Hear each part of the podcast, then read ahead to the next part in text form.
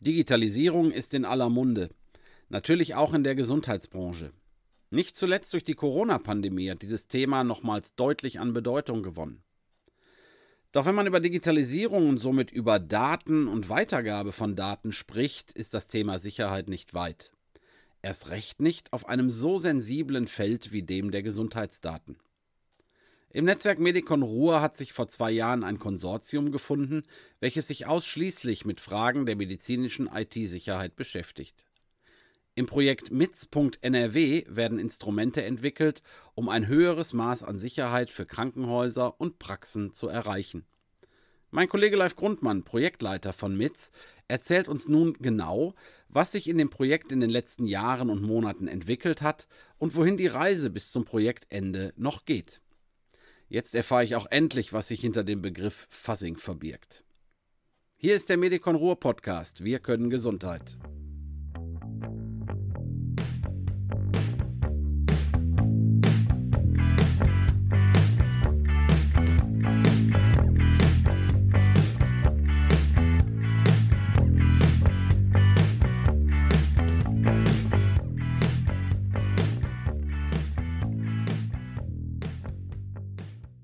Ja, liebe Zuhörerinnen und Zuhörer, bei mir zu Gast Live Grundmann, bei uns hier bei Medicon im EV Geschäftsführer, in der GmbH Prokurist und er verantwortet den Bereich Smart Health Data. Hallo Live. Hallo Christopher. Smart Health Data ist ja an sich ein Begriff, da behaupte ich mal, den kann jetzt nicht jeder unbedingt sofort einsortieren, aber du wirst uns jetzt dabei helfen, einmal zu sagen, was verbirgt sich eigentlich hinter Smart Health Data. Ja, lasst es uns versuchen. Digitalisierung ist ein grundsätzlicher Trend, der die ganze Gesellschaft betrifft. Smart Health Data ist jetzt eigentlich die Ableitung auf das Gesundheitswesen, wobei wir jetzt hier ein bisschen unterschieden haben mit den ja mal eine Weile lang sehr modischen Begriffen Big Data und anderen Begriffen nicht umgehen zu wollen, weil uns diese großen Daten zu wenig aussagekräftig waren. Wir sind irgendwann auf diesen Begriff Smart Health Data gekommen, weil wir eben die Daten nicht in Größe und Gänze sammeln wollen. Das bietet sich im Gesundheitswesen gar nicht an. Da geht es eigentlich mehr darum, nur die Daten einzusammeln, die man wirklich braucht und dann ganz gezielt, sehr smart auszuwerten, um daraus dann eine bessere Gesundheitsversorgung ableiten zu können. Soweit zum Rahmen. Aber natürlich gehören da äh, am Ende viele Kleinigkeiten zu. Also es muss Unternehmen geben, die äh, Softwarelösungen zur Verfügung stellen. Ähm, Krankenhäuser, Arztpraxen, was auch immer, muss sich irgendwie auf diese Datenflut ja einrichten. Und äh, da schaut er dann auch äh, speziell drauf. Also ich denke mal so in den Bereich Radiologie. Ja, wir kommen ja mit der Radiologie schon aus einer langen Historie, wo wir über unsere Tochtergesellschaft, die Medikon Telemedizin GmbH, schon einen Teleradiologieverbund aufgebaut haben, der letzten Endes mal zuerst Kommunikation von Daten betrieben hat. Also das Transportieren von großen Daten, wie Bildern in diesem Fall, Radiologiebildern, über eine sehr einfache, bequeme, datenschutzkonforme und auch eine interoperable Lösung, die also von Krankenhaus zu Krankenhaus, egal welche Ausgangssysteme, welche Empfängersysteme, funktioniert. Und da kennen wir uns also mit der Kommunikation von Daten schon ganz gut aus. Und jetzt gilt es in den nächsten Schritten natürlich auch zu schauen, wie kann man gemeinsam mit den Medizinern, Medizinerinnen in den Krankenhäusern, aber auch den, den Wissenschaftlern und den Unternehmen, das ist ja so ein bisschen das Medikon-Prinzip, auch gemeinsam zusammenzuarbeiten, äh, an intelligenten Lösungen der Datenauswertung arbeiten. Und da ist der ja, aktuellste ähm, Trend, dass wir eine KI-Plattform für die Auswertung von Bilddaten organisieren, wo wir ganz vielen Partnern aus Wissenschaft und Unternehmen anbieten, für die Medizin ihre KI-Angebote zur Verfügung zu stellen. Und da hören Sie, liebe Zuhörerinnen und Zuhörer, auch schon das Thema eines der nächsten Podcasts, denn damit werden wir uns genauer beschäftigen. Wir wollen jetzt wieder einen Schritt zurückgehen, denn äh, live, wie du gerade sagtest, wir reden über Daten, wir reden auch über viele Daten und äh, immer wenn es um Daten geht, geht es am Ende auch irgendwie um Sicherheit. Äh, es gibt Bedenken, es gibt Zweifel an äh, Digitalisierung, weil man halt Angst hat, dass die Daten in irgendeiner Form nicht sicher sind. Ähm, dagegen tut ihr aber was in einem Projekt, was äh, in Kurzform mitsicherheit.nrw heißt. Und äh, du verrätst uns jetzt mal, was sich genau hinter diesem Titel verbirgt.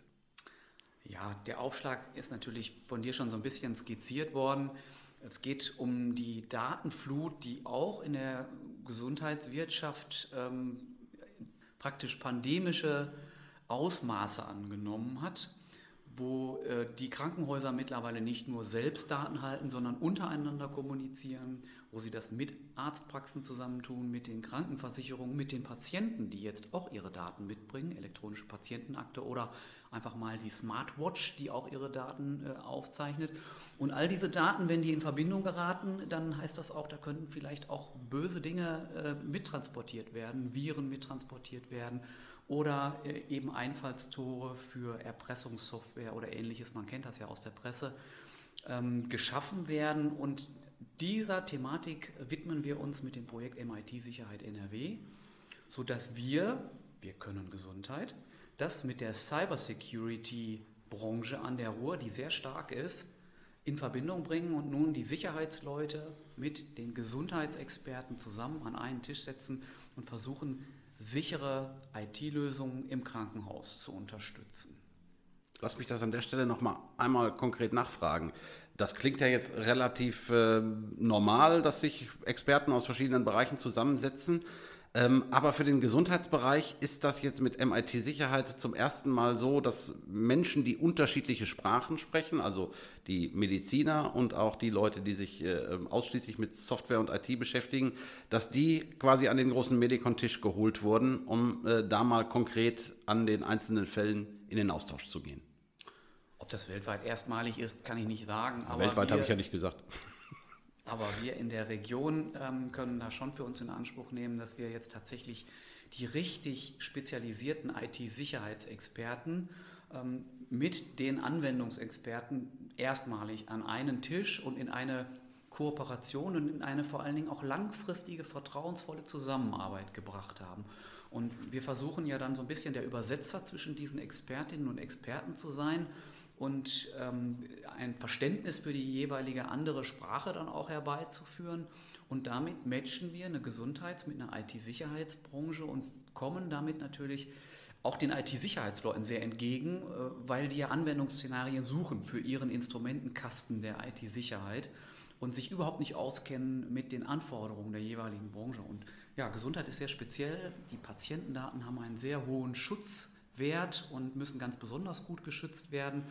Und dieses gemeinsame Verständnis in so mehrjährigen Zusammenarbeiten zu fördern, das ist schon ein Selbstzweck. Aber abgesehen davon haben wir natürlich auch ein paar ganz konkrete Projektziele, die wir verfolgen. So, und auf die wollen wir jetzt mal äh, etwas genauer eingehen.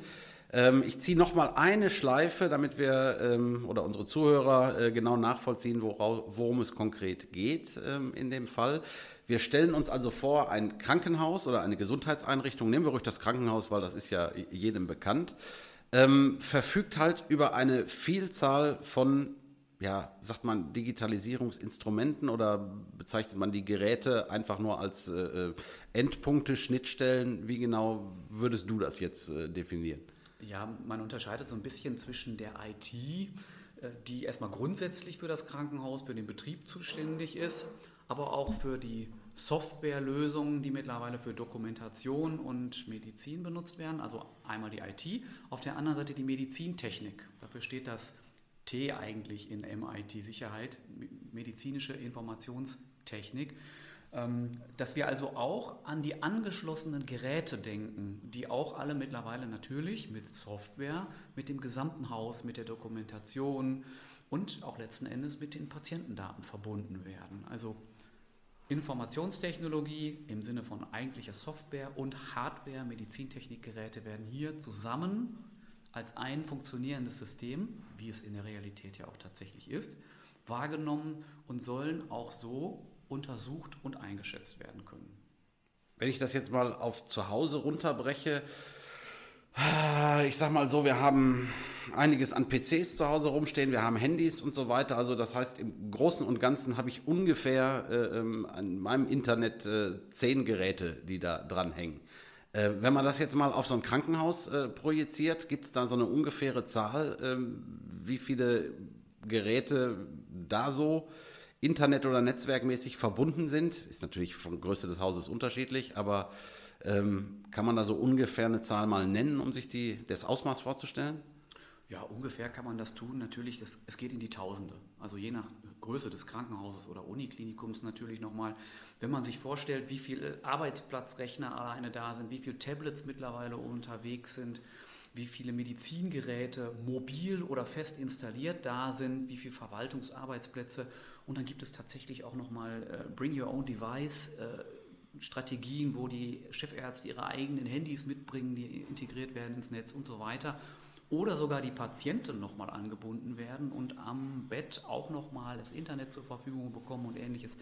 Da ist schon eine ganze Menge äh, in festen und in WLAN-Netzwerken miteinander verbunden, was schier unübersichtlich wird und eine sehr große Anzahl von äh, zu stopfenden Sicherheitslücken dann auch immer mit sich bringt. Genau, und diese Sicherheitslücken stehen im Fokus von MIT-Sicherheit. Vielleicht mal ganz kurz, äh, was ist die Hauptaufgabenstellung, die ihr euch in diesem Projekt, was ja jetzt mittlerweile äh, seit äh, zwei Jahren läuft, ähm, die ihr euch zu Beginn gestellt habt? Ja, am Anfang hat man ja immer eine ganz feste Vorgehensweise für das Projekt, wie man sich die Arbeit vorstellt. Und da gab es äh, mehrere Bausteine. Der erste ist, wir gehen ähm, ins Labor, schaffen eine eigene Krankenhaus-IT-Umgebung praktisch als Simulation auf einem geschlossenen Rechnerkreislauf und ähm, implementieren Medizinsoftware, wie sie von verschiedenen Herstellern, wo wir ja Zugang über die Netzwerke haben, wo wir diese Software aufspielen und miteinander konfigurieren, sodass simulierte Patientendaten von A nach B fließen können. Und diese Softwareumgebung, die werden wir dann oder haben wir im Labor ähm, mit sogenannten Fuzzing-Technologien auf Instabilitäten, auf Protokolllücken, auf Sicherheitslücken überprüft. Das kann man nur im Labor tun, weil man das auf keinen Fall im Krankenhaus im laufenden Betrieb tun dürfte. Diese Techniken des Fuzzing führt fast sicher zum Absturz und zur Instabilität des Systems. Ist ja auch so gewollt. Und insofern haben wir diesen ersten Schritt im Labor vollzogen. Der Fuzzing muss ich nochmal nachfassen an der Form. Was passiert da technisch, wenn man fuzzert? Ja, man, man fasst. Das heißt, man schickt ähm, spezialisierte Programme, das ist auch ein gewisses Know-how auch an der Ruhr-Universität in Bochum. Man schickt Programme auf die Software äh, los und sagt, äh, gib alle möglichen Befehle ein in diese Software und schau, was die Software danach antwortet. Und das heißt, diese Software nutzt die reguläre äh, Protokollreihenfolge, äh, aber dann auch ständig geänderte, zufällig geänderte ähm, Protokollbefehle, die äh, uns Menschen zum Teil als vollkommen hirnrissig erscheinen würden aber trotzdem oftmals dazu führen, dass ein Protokoll antwortet und ein Gerät antwortet, wo es nicht antworten dürfte oder wo es abstürzt, wo es eigentlich nicht abstürzen dürfte oder wo man auch tatsächlich Zugänge zu Software erhält, äh, obwohl das Protokoll das eigentlich verbieten würde. Das heißt, man schießt also wirklich mit unglaublicher roher Gewalt, Rechnergewalt auf Programme und ähm, registriert die Antworten. Und immer wenn man eine nicht adäquate Antwort zurückerhält, dann bohrt dann dieses Fuzzing-Programm und diese Großrechnerkapazitäten bohren genau an der Stelle nach und versuchen sich dann Zugang zu verschaffen zu den Systemen. In groben Zügen bedeutet das, dass dieser Prozess, der beim Fuzzing passiert, das ist das Prinzip, womit äh, ähm, Hacker quasi sich Zugriff verschaffen würden zu Systemen oder ist das noch ein bisschen mehr? Nein, Hacker haben dann einen viel breiteren Instrumentenkasten zur Verfügung und gucken nach viel einfacheren Dingen. Das Fuzzing selbst ist eigentlich mehr eine, hochwissenschaftliche, hochanspruchsvolle Methode, um Software auf Sicherheit zu überprüfen. Und das bieten wir in diesem ersten Schritt tatsächlich an und auch Industriepartnern aus NRW, dass wir deren professionelle, marktgängige Software auf Probleme untersuchen. Das ist nicht das Haupteinfalltor für Hacker, aber es ist eines, was äh, trotzdem hoch wichtig ist, vor allen Dingen für die Industrie und eine nachhaltig sichere Software äh, im Krankenhaus. Ich kann mir das ja jetzt nicht vorstellen, dass man halt äh, ähm, am Ende, wenn man so eine Umgebung programmiert hat, wie du gerade gesagt hast, im Labor, dass man dann einfach äh, irgendwas losschießt. Äh, ähm, musste, im, was im Vorfeld wichtig, sowohl für die Kolleginnen und Kollegen der äh, Ruhr-Universität wie auch für ähm, Leute, die sich halt mit der ganzen Krankenhaus-IT-Technik auskennen, ähm, vorher dieses Fuzzing zu entwickeln oder war das sofort da? Also zum Fuzzing gibt es ähm, bestehende Tools und die werden auch ständig weiterentwickelt. Dazu greifen natürlich die Partner, die wissenschaftlichen Partner im Projekt, die FH Münster und die Ruhr-Universität, auf bestehende wissenschaftliche Tools zurück. Und sie können sie natürlich dann und müssen das auch an unsere virtuelle Krankenhausumgebung anpassen. Man kann das also nicht einfach nur so nutzen, sondern man muss das schon gezielt anpassen auf die Umgebung, die man untersuchen will. Aber dann gibt es eben viele Forschungsergebnisse, auf die man zurückgreifen kann und wo wir dann auch sehr dankbar sind, dass wir jemanden haben, der an der Spitze der Forschung steht und diese Tools dann auch in wissenschaftlichen Arbeiten einsetzen kann. Ja, es führt ja auch zu Veröffentlichungen, die wir dann über unsere Homepage veröffentlichen, wo man dann auch weiter forschen kann. So, dann stellen wir uns vor, dieses dieser Fuzzing-Prozess ist beendet, ähm, dann wird es ja am Ende wahrscheinlich ein Ergebnis geben. Ähm, was kann denn das Ergebnis von diesem Fuzzing-Prozess sein? Oder vielleicht äh, gibt es auch schon konkrete im Projektverlauf? Ja, klar. Es gibt jede Menge äh, konkrete Ergebnisse. Und ähm, es ist so, dass wir die untersuchten ähm, Softwarebestandteile ja längerfristig über Wochen und Monate mit einer sehr großen Rechnerkapazität untersucht haben. Und dabei sind natürlich auch tatsächlich Protokollfehler aufgetaucht. Und wir haben äh, darüber die entsprechenden äh, protokollgebenden Einrichtungen auch informiert. Bei größeren ähm, Problemen und Sicherheitslücken haben wir diese auch in den gängigen ähm, Veröffentlichungswegen dem BSI verfügbar gemacht und haben Hersteller über ihre Lücken sozusagen aufgeklärt. Das gehört sich auch so, bevor man da an die Öffentlichkeit geht. Das ist ein festes Verfahren. Und wir können jetzt mit den ähm, Protokolllücken, die wir gefunden haben, ähm, unseren nächsten Schritt gehen und diese in einen Scanner einbauen. Und da nutzen wir sozusagen die Protokollfehler, die wir äh, recherchiert haben in dem ersten Schritt des Projektes, als Fingerprints um einem Scanner später zu sagen, guck bitte nicht nach allem, sondern guck nur nach diesen Fehlern. Denn diese Fehler, wenn du die findest, brauchst du sie auch gar nicht auszunutzen und das System zum Absturz zu bringen, sondern sag uns nur, dass diese Fehler da sind und dann können wir Handlungsempfehlungen geben, wie man das System fixt. Bei Scanner denke ich natürlich sofort an meinen Rechner zu Hause wiederum der natürlich auch regelmäßig gescannt wird, ähm, weil ich irgendeine Antivirensoftware äh, benutze. Ähm, ich gehe jetzt mal davon aus, dass äh, Krankenhäuser oder die Krankenhaus-IT natürlich auch äh, Antivirensoftware benutzt, wahrscheinlich ähm, auch eine etwas andere als die, die wir zu Hause ähm, haben. Ähm, wenn du jetzt von Scanner sprichst, äh, ist das dann quasi eine Ergänzung zu, äh, oder soll das am Ende eine Ergänzung zu dem sein, ähm, was wir als äh, Antivirenprogramm kennen oder wie habe ich mir da den weiteren Prozess vorzustellen? Ja, der Scanner, von dem wir hier reden, das ist ein Netzwerkscanner. Der prüft also nicht das, was von außen reinkommt ins Krankenhaus, sondern der prüft das Netzwerk des Hauses intern.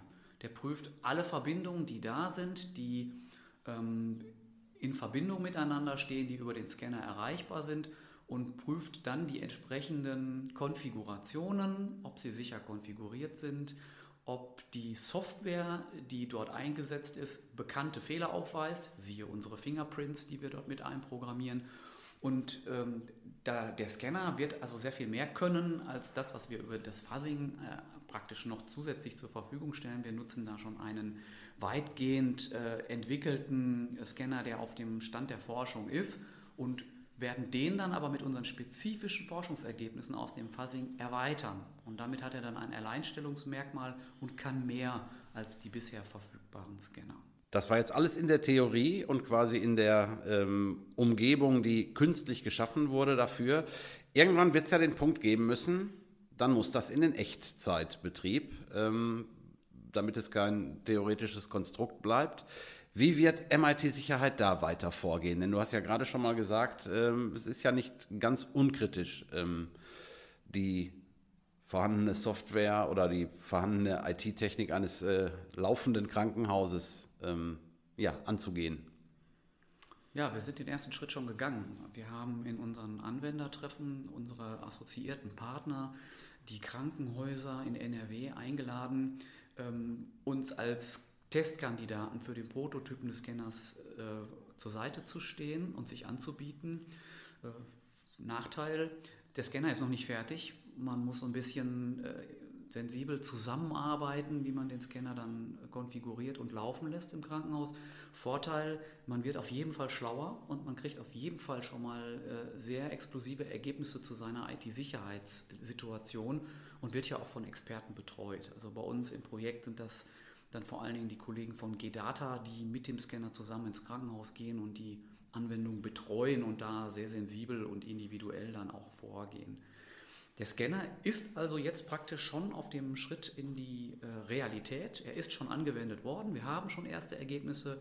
Wir stellen fest, dass es äh, je nach Krankenhaus sehr viel Konfigurationsaufwand gibt und müssen daran noch weiter in der letzten Projektphase arbeiten. Aber wir sehen auch, äh, dass wir tatsächlich relevante Informationen für die Krankenhäuser bereitstellen können und dass danach das Krankenhaus sicherlich einen etwas besseren Überblick über seine eigene IT-Sicherheit hat und entsprechend auch für kurzfristig und langfristig Handlungsempfehlungen erhält. Wie nehmen die Krankenhäuser sowas auf? Also ähm, ich kann mir jetzt, äh, ich kann nicht einschätzen an der Stelle und unsere Zuhörer wahrscheinlich auch nicht. Äh, trifft das auf Riesenbegeisterung oder ist es schon so, dass viele sagen, hm, unsere IT ist uns heilig, da lassen wir jetzt nicht irgendwelche Leute dran, die da versuchen, das äh, ähm, ja, anzugreifen oder ähm, da konkret nach Lücken und Fehlern zu suchen? Nein, das können wir überhaupt nicht bestätigen. Es gibt eine total positive Grundeinstellung dagegen, äh, gegenüber diesem Projekt und auch der Lösungen, die wir da erarbeiten. Jetzt ist es ja auch so, dass die Krankenhäuser, die wir ansprechen, eigentlich alle in NRW, ja schon seit zwei Jahren von uns über die Projektstände informiert werden und auch ihre eigenen Kommentare, Feedbacks, Wünsche und Anregungen immer einbringen, wie man sowas macht. Insofern sind die total neugierig, was wir erarbeiten und äh, setzen so einen Scanner schon gerne ein.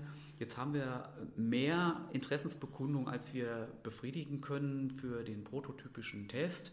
Und wir hoffen natürlich dann auch, wenn wir so ein bisschen äh, ein Produkt weiter bearbeitet haben, dass dann auch eine ganz breite ähm, Einsatzbereitschaft für den Scanner geschehen wird. Jetzt hast du von Prototyp gesprochen. Das da drängt sich die Frage auf, ähm, naja, irgendwann ist das Projekt zu Ende, dann hat man einen Prototypen, aber irgendwie kann es das ja nicht gewesen sein, oder? Also mit anderen Worten, wie wird es weitergehen im Bereich ähm, IT oder medizinische IT-Sicherheit NRW? Ja, gute Frage. Aber ein Projekt hat immer einen Anfang und ein Ende. So ist das eigentlich per Definition. Und am Ende dieses Projektes wollen wir diesen Scanner bereitstellen. Das wird uns auch gelingen.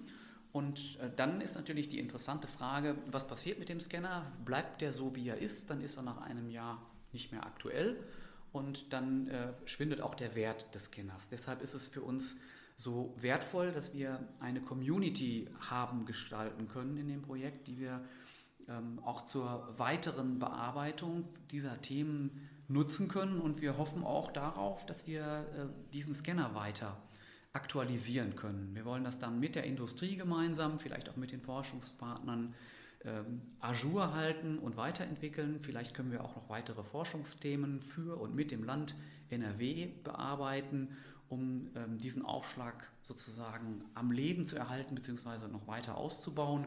Ja, und man muss auch ehrlicherweise sagen, wir haben ja noch weitere Projektergebnisse erzielt, die wir vorher gar nicht geplant haben.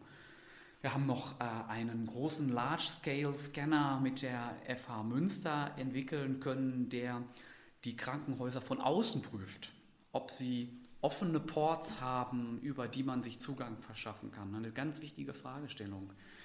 Wir haben die Sicherheit der Anbindung an die Telematikinfrastruktur mit sehr interessanten Ergebnissen untersuchen können. Und letzten Endes haben wir uns auch äh, in einem Industriepartnerprojekt darum gekümmert, wie man die Kommunikation zum Beispiel im DICOM-Standard für die Bilddatenbearbeitung verschlüsselt einrichtet. Etwas, was man für selbstverständlich halten sollte, was aber in der Tat nicht stattfindet. Also die verschlüsselte Kommunikation zwischen den Leistungserbringern ist nicht eingerichtet, obwohl die Software das können sollte, weil die meisten Anwender nicht wissen, wie es funktioniert. Und auch dafür haben wir jetzt eine Handlungsanleitung, die wir vorbereiten und ein Zertifikatemanagement, was ganz wichtig ist für die äh, reibungslose äh, Gestaltung dieser Verschlüsselung in Arbeit.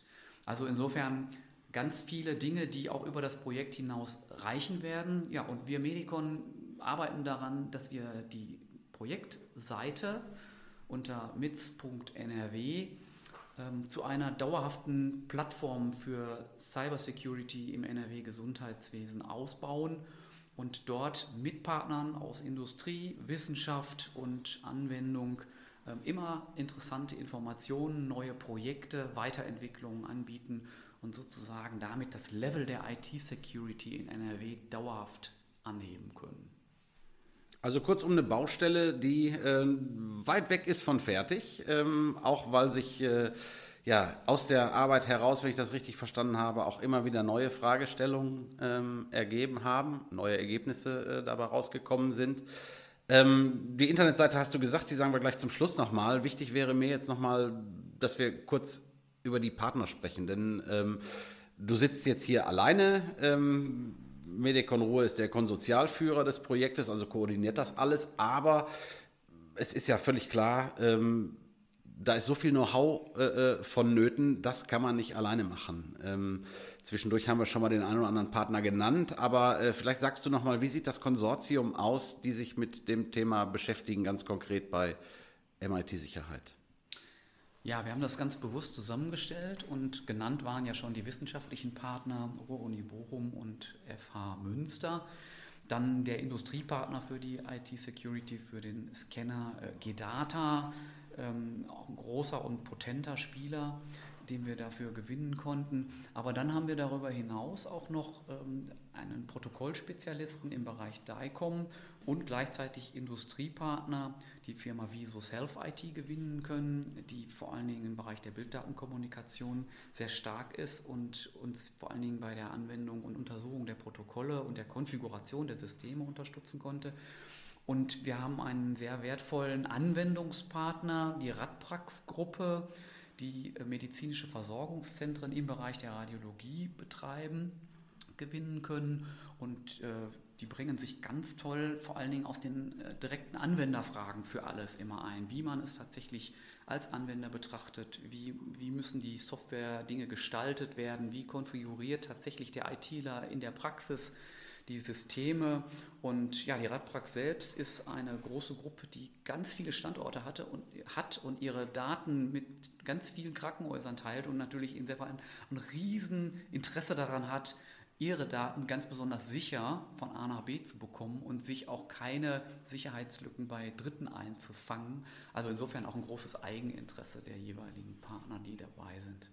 Ja, und assoziierter Partner, äh, aber ganz wichtig, ist die Krankenhausgesellschaft NRW, die uns äh, Zugang äh, zu allen Krankenhäusern in NRW, es sind weit über 300, dadurch ja auch äh, erleichtert und wo wir in Kooperation auch Veranstaltungen und Informationsveranstaltungen durchführen können und äh, insofern das Thema auch in die Breite tragen können. Das ist sicherlich auch für die Nachhaltigkeit sehr wichtig. Also eine bunte Mischung, aber auch von jeder Seite eine dabei. Und ähm, dann darf man nicht vergessen, wir haben noch 15 weitere assoziierte Partner aus ganz NRW, überwiegend Krankenhausträger und Industriepartner. Und die zu nennen wäre jetzt vielleicht ein bisschen viel, aber ähm, eine sehr, sehr breite Trägerschaft, die dann auch für die Zukunft reichen sollte. Die kann man aber nachlesen natürlich auf der Internetseite www.mitz.nrw. Da finden Sie auch weitere Informationen über das Projekt und wie Live Grundmann ja gerade schon gesagt hat, äh, wird sich die Seite im Laufe der Zeit immer und immer wieder verändern, sodass es quasi auch die, der Ankerpunkt für ähm, medizinische IT-Sicherheit in Nordrhein-Westfalen wird. Zum Schluss äh, live vielleicht noch die Frage, also es ist ja klar, die Themen werden nicht ausgehen, das haben wir jetzt schon gehört, gerade in einer ähm, Gesundheitsbranche, die sich immer weiter digitalisiert, was ja auch sinnvoll ist. Aber wenn du jetzt denkst, das Projekt neigt sich so ganz allmählich dem Ende, ähm, was wäre so dein Wunsch ähm, in dem Bereich, wie es weitergehen könnte? Also quasi bisschen wie vorgezogenes Weihnachten. Ähm, wenn du jetzt einen Wunsch frei hättest, äh, ähm, wie sähe der aus? Ja, ich würde mich sehr freuen, wenn unsere NRW-Landesregierung, die uns ja äh, hier über diese Projektförderung ähm, auch schon eine anfängliche Unterstützung ähm, zur Verfügung gestellt hat, wenn die das Thema weiter tragen, weiterentwickeln, politisch flankieren würde, die Aufmerksamkeit hochhält für dieses Thema und letzten Endes natürlich auch äh, Unterstützung für weitere Forschung und Entwicklung in diesen Projekten finanziell, aber vor allen Dingen auch eben mit politischer Flankierung geben würde. Das Thema ist ein hochwichtiges, für NRW, für unsere Gesellschaft. Und wir haben in NRW einfach überragende Kompetenzen in diesem Bereich, die zusammengeknüpft einfach 1 und 1 gleich 3 ergeben. Und insofern wäre es ähm, von meinem äh, in großen Interesse, dass wir das Thema weiterspielen, weiter ausbauen, dass wir auch über unsere Medien, wer zuhört, ist sich gerne aufgerufen, weitere Partner gewinnen, die auf uns zukommen, aus Wissenschaft, aus Wirtschaft, aus Anwendung, die dieses Netzwerk weiter mit treiben wollen und die das Thema weiterspielen. Und dann können wir auch äh, Gesundheit, aber sicher. Wunderbar. Ja, das war's schon wieder. So schnell ist äh, eine halbe Stunde vorbei und äh, wir haben uns ähm, informiert über medizinische IT-Sicherheit. Danke live, dass du dir die Zeit genommen hast. Äh, danke Ihnen, liebe Zuhörerinnen und Zuhörer, und wir hören uns in einer der nächsten Folge beim Medikon Ruhr Podcast. Danke, Christopher.